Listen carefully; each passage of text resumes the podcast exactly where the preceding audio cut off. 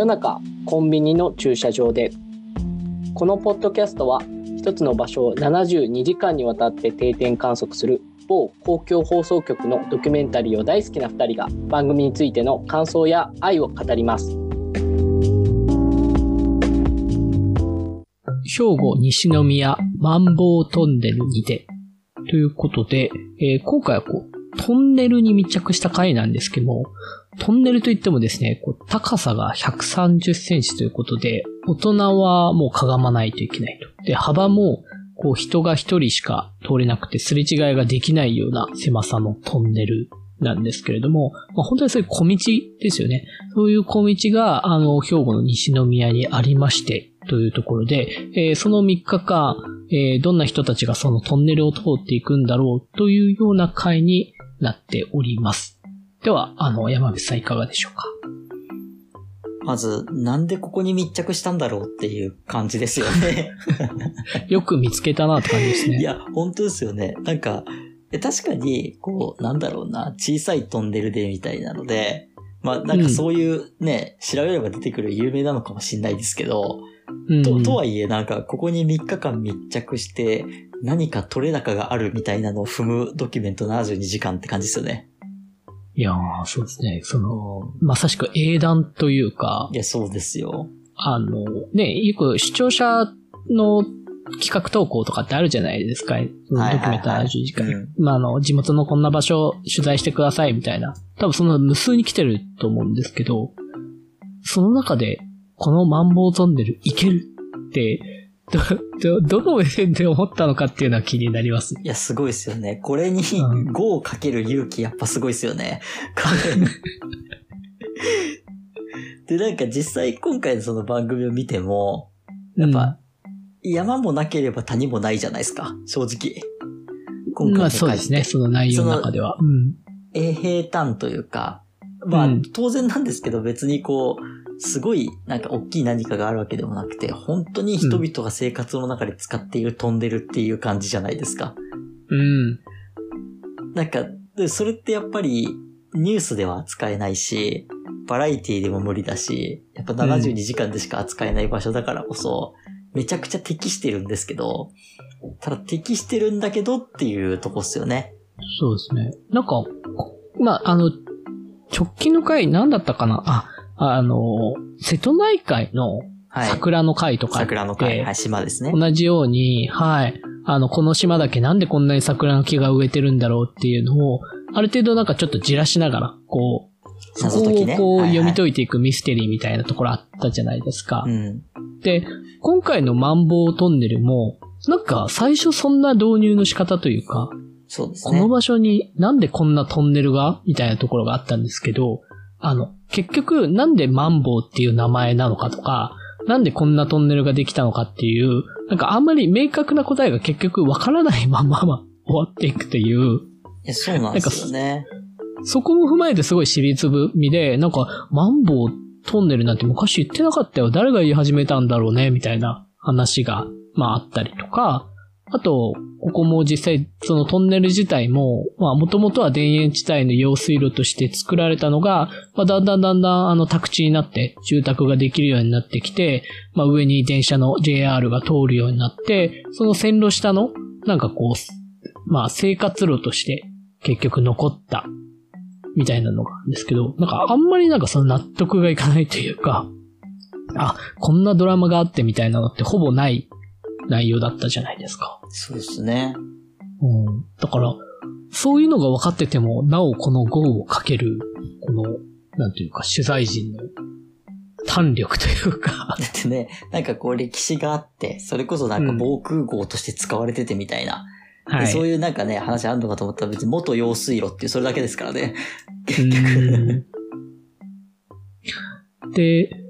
と、とは言いながらというか、なんか、あの、これって、あの、はい気づいたかわからないですけど、あの、こう、まあ、インタビュー当然そのトンネルで、こう、交互で、その、行き違えないので、まあちょっと待ちながらとか、で、出たり入ったりっていうところがあるんですけど、あの、はいインタビューするじゃないですか、出てきた人とかに、通ってどこ行くんですか？みたいな。で、これびっくりするのが、インタビュー中に、あの、異常なほど人が通ってんですよ。そうっすね。気づきました？あの、インタビュー中だとかって話をしている後ろで、そのトンネルの中をもう本当に人が出たり入ったりすっごいしてるわけですよ。交通量めちゃ多いですよね。そう。交通量がめちゃめちゃ多くって、はい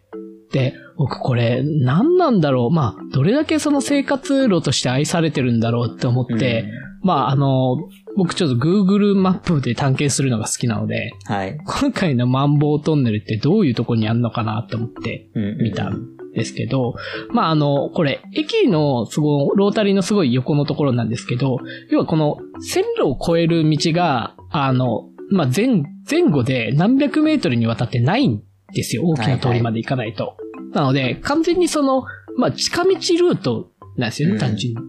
で、だから近道ルートだからこそ、まあこんなにそのかがまないといけないとか、すれ違いができないので交互通行のような、その不便さがあっても、なんか人々が通っていくんですけど、なんか、そういうなんかこうちょっと不便な、なんか近道って、うん。なんかだからこそ愛されてるんだなっていうのが、この異常なまでの、そのインタビュー中の行き来で、なんかわかるっていうのがあるんですけど、なんか、山口さんって、こういうのってなかったですか？これまで、通学路とかで。なんかやたら草むらの中通るとみたいなやつですよね。あ、そうそうそうそ。そうういうやつですよね。うん。いや、わかりますわかります。なんか、やっぱり人って、やっぱ毎日通る道ほど、そういう選択をしてしまうんだなっていうのがすごいよくわかったんですよ。うん。自分の通学や通勤なども考えて。うん。つまりそのなんか、まあ、いいわゆる Google マップのその経路検索で、こっちの方が近いとかで、まあ1分の違いとか2分の違いって、まあまあと思いながら通ったりする、わかりやすい道の方を通ったりするじゃないですか。まあはい旅行の時とかどっか行こうとする時。ただそれが、なんか毎日通る通勤の道、通学の道になった瞬間に、なんかこう、是が非でもこのトンネルを通ってしまうという、なんかこの人間の差がというか、だだからこそここは壊されずに、埋められずに、今でもマンボウトンネルのままなんだなっていうのが分かって、なんかその人々の生活で、しかも今回兵庫なんで、その関西のこういう場所の生活っていうのが、逆に言うとそこでありありと分かってくる回だなとも思いましたけどね。本当そうですよね。なんか、やっぱ、なんだろうな、こう、職場とか、まあ学校とかわかりやすいですけど、うん。なんかこうね、最短経路みたいな、なんかこっちが近道なんだぜみたいなことですよね。こっちが近道なんだぜ。自分だけの道というかねそうそうそう。的なことが、なんか、あるっていうのが、すごい、別にこういう、今回はそのマンボウトンネルだったけど、うん。やっぱまあ誰しもがあるはありますよね。うん。まあ、そうそういう中で、トンネルっていう、なんかこう、やっぱり、まあ、その中でもありましたけど、そのあっち側とこっち側の世界みたいな形で分断するような、まあメタファーを持ってるじゃないですか。うんうんうあの、最後の方で、あの、まあ主婦の方で、まあ勤務地に向かう野菜、八百屋さんだったかな？に行くために使ってるっていうところ。の、八百屋さんの勤務先で行くときと帰ってくるときって、このトンネルでやっぱり意識が切り替わっているっていうぐらい、その、なんかこう、トンネルが持っていく、なんかその生きて帰りしいような、そのゲートとしての役割んうん。みたいなところが、このなんか日々の通勤とか通学の道で、なんかあるって、すごく面白いことだなっていうふうにも、まあ思ったので、そのトンネルの良さみたいなのも出てたんですよね。まあなんかね、と鳥居とかもそうですけど、こう狭いところをくぐってみたいな、茶室とか特にそうじゃないですか。あとかもそうでですけど、そのにじり口っていわゆるこう小さい窓をくぐることで、一回こう気持ちをリセットするみたいな。実際この、まあそういうのよくやったりするんですけど、建築とかだと、うんうんなんかそういうこう、やっぱ切り替えるとか、まあそれこそ、心霊現象とかもそうですよ。それで言うと。やっぱ霊界に繋がってるみたいな。やっぱあの世とこの世の境目みたいな。何かしらの境界みたいなのがやっぱりトンネルになって、それは今回のその意識の話もそうだし、うん。なんかそこがこう日常をリセットする場所とか、で、でもなんかそういう風に大人とかは思うんだけど、別に子供とかはちょっとスリルが楽しい場所ぐらいの感じなわけじゃないですか。うん。で、なんかと思えばこう、なんかやたら犬が行きたがるみたいな。ゆずちゃんねそ。う、ゆずちゃん。やっぱあれはゆずちゃんには何かが見えていると僕は思ってるんですけど、いや、そうですよ。やっぱそう、霊界と繋がってるってトンネルは。いや、まさしくあの、千と千尋の神隠しですよね、本当に。そうそうそうん。やっぱりトンネルを抜けたらっていう。う。そまあそこのなんかロロマンというか、っていうのがなんかすごいありありと残っていて、で、そこにその日々の生活があるっていうところが、まあその中でも今回の舞台結構その兵庫っていうところもあったので、まあうん西宮ですけど、もう本当に結構検索して見てたら、あの本当に甲子園に近くなんですよね。はい。だからそこもすごい納得がいったというか、なんかやたらタイガースにハマっている子供とかいたじゃないですか。いました、いましたね。とか、なんか阪神の試合があるからとか。うん。なんか、あの、本当に、あの、こう、甲子園側とそうじゃない世界みたいにもなってるんですうよ。ん。抜けていくと甲子園に本当にまっすぐあるんで。なんか、そういうなんかこう、関西のその生活みたいなのも、ちょっと自分とかはやっぱり関西に住んだことがないからこそ、うんなんか少しその垣間見える、その日々の生活とか、まあ、本当に多分すごい平地だろうから、自転車の交通量も相当多いし、うん。うん、なんかそこがその場所のと特性というか、似たような場所はたくさん全国にはあるとは思うんだけれども、まあ、そういうなんかその関西の一、一つの街っていうところも結構見えるところが面白かったですね。うん。だってあれですよ。これマンボウトンネルって検索して Google マップで検索していこうとすると、近くにだって2つあるんですもん。え、マンボウトンネルで一つじゃないですよ。そう。マンボウトンネルは実は一つじゃないですよ。そうなんですか？西宮で検索すると、はあの、マンボウトンネルかっこ甲子園口っていうのと、マンボウトンネルかっこ平松町っていう、こう、2個のですね、マンボウトンネルが近くにあるんですよ。ー今回取材行ってるのは甲子園口の方で、はいはいなんかどうやらこっちの方が、なんかゆ有名どころらしいんですけど、うん、うん、うん。結局、なんかこういう、まあその、実際の住んでる人たちの生活のように従って、道が残っちゃってるっていうようなところが、あの、大規模に価格整理されてないからこそあるっていうのが、日本各地のところにあると思うんですよね。うんまあそれがトンネル、トンネルなのかどうかは別としても。うん、うん、なんかそんな小道って結構あるよねっていうところで、なんか自分もその地元とかを思い出したりとか、もしくはこういろいろ住んだところで、通勤途中で、あ、こんな道あるんだって思ったりとかっていうところの、うんなんかちょっとしたなんかその、自分はこの道を知ってるぜ感、みたいなのをすごい呼び起こさせてくれる回だったなというところが。うん。なんかその子供の頃は冒険で、はい。大人になるとなんか最短経路っていうのいいっすよね。そうですね。なんかその、やっぱ同じボロなんだけど違う見方してるじゃないですかう。ん子供はやっぱそういうワクワクとか、夢みたいなこととか、なんかそういう、それこそさっきのゆずちゃんの例の話じゃないけど、そういうちょっとその非現実的なというか、うん。こう、い今とは違うものみたいなことに対するスリルだったりっていうのがあるんだけど、もう大人はもう1分も早くパチンコしたいみたいな。こ ととかなわけじゃないですか。本当そうっすよね。だから1分も早く甲子園のやつ見たいとか、早そう帰りたいみたいなやつとか。うんなんか、そ、そのなんか違いが結構面白いですよね。うん。なんか、だって、大人であればあるほど、あのトンネルってめちゃめちゃきついじゃないですいや、か。きついですよ。130センチって相当、うんなんか自転車だから逆に通れると思ったんですよね、見てて。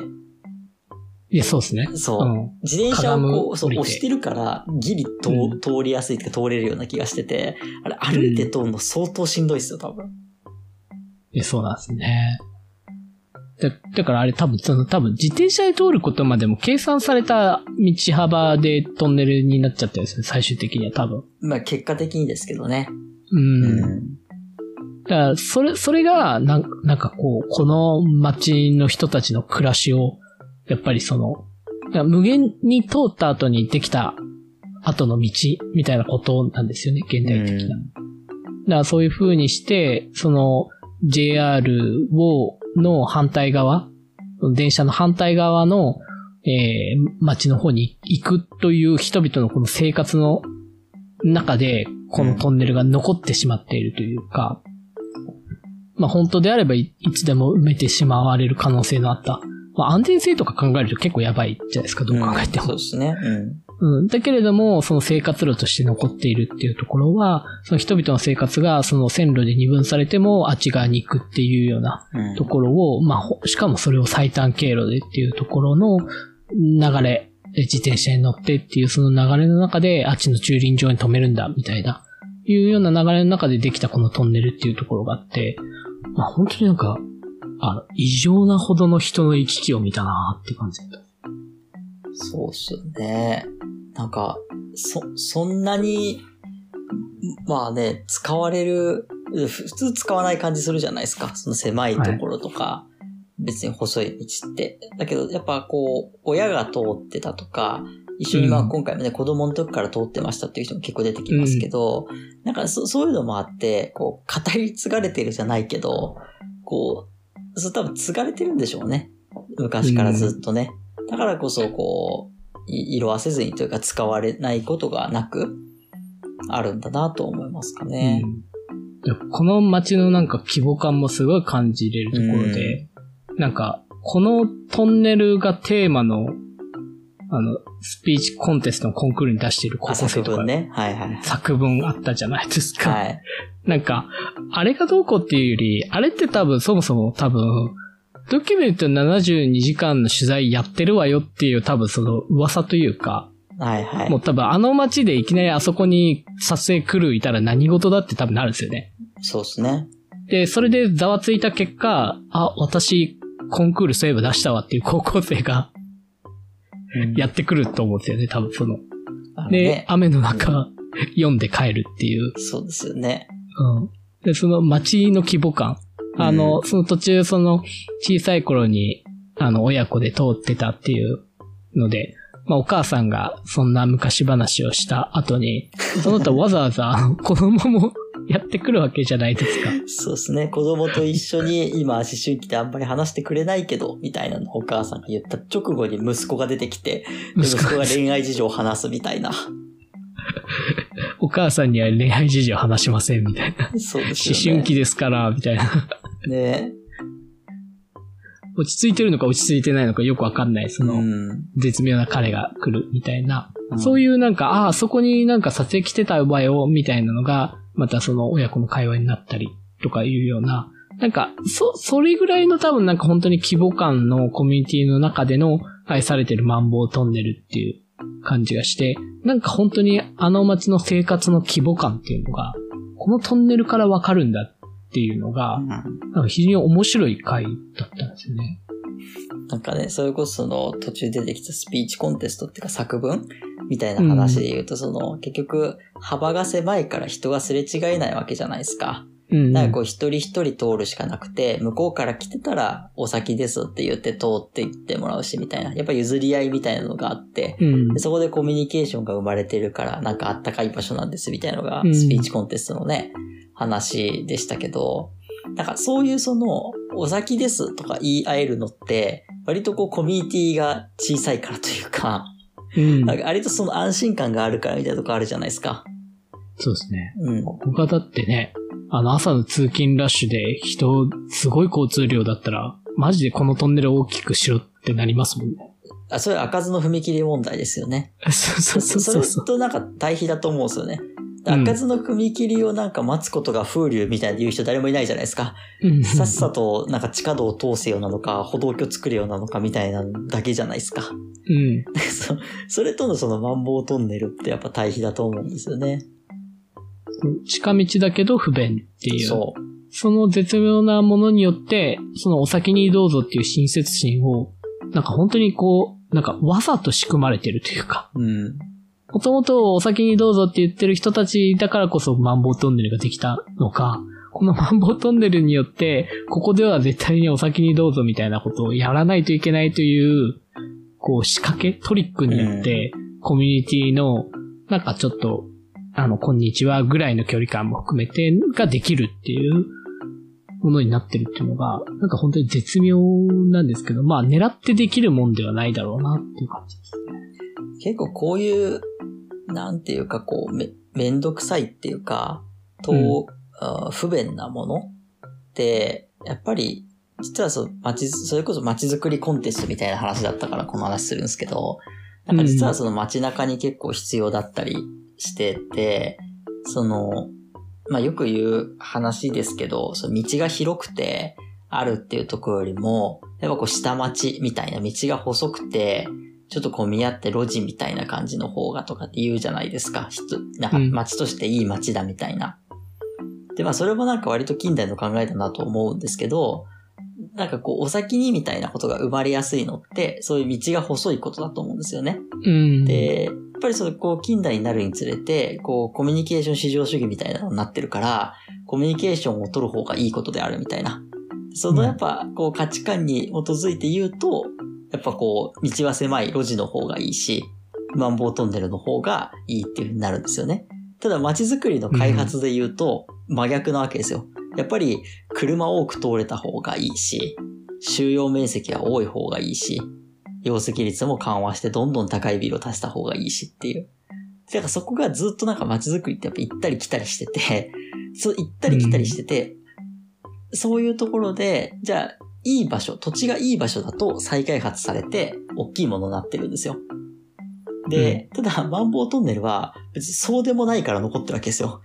開発するまでもないっていうか、コミュニティの規模もそうだし、場所としての、もちろんね、球場があったりして、地下みたいなとこで言ったらそれは土地は価値はあるかもしれないんだけど、開発して何かできるかって言われるとそうでもないな、みたいなところを思ってるから、とりあえずそのまま不便だけど残していこうってなってるんだと思うんですよね。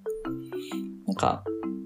そこが、こう、ある意味街づくりコンテストの作文なんだけど、街づくりに取り残されてるからこそ、生まれてる魅力的な場所なんだろうなっていうのは思いますかね。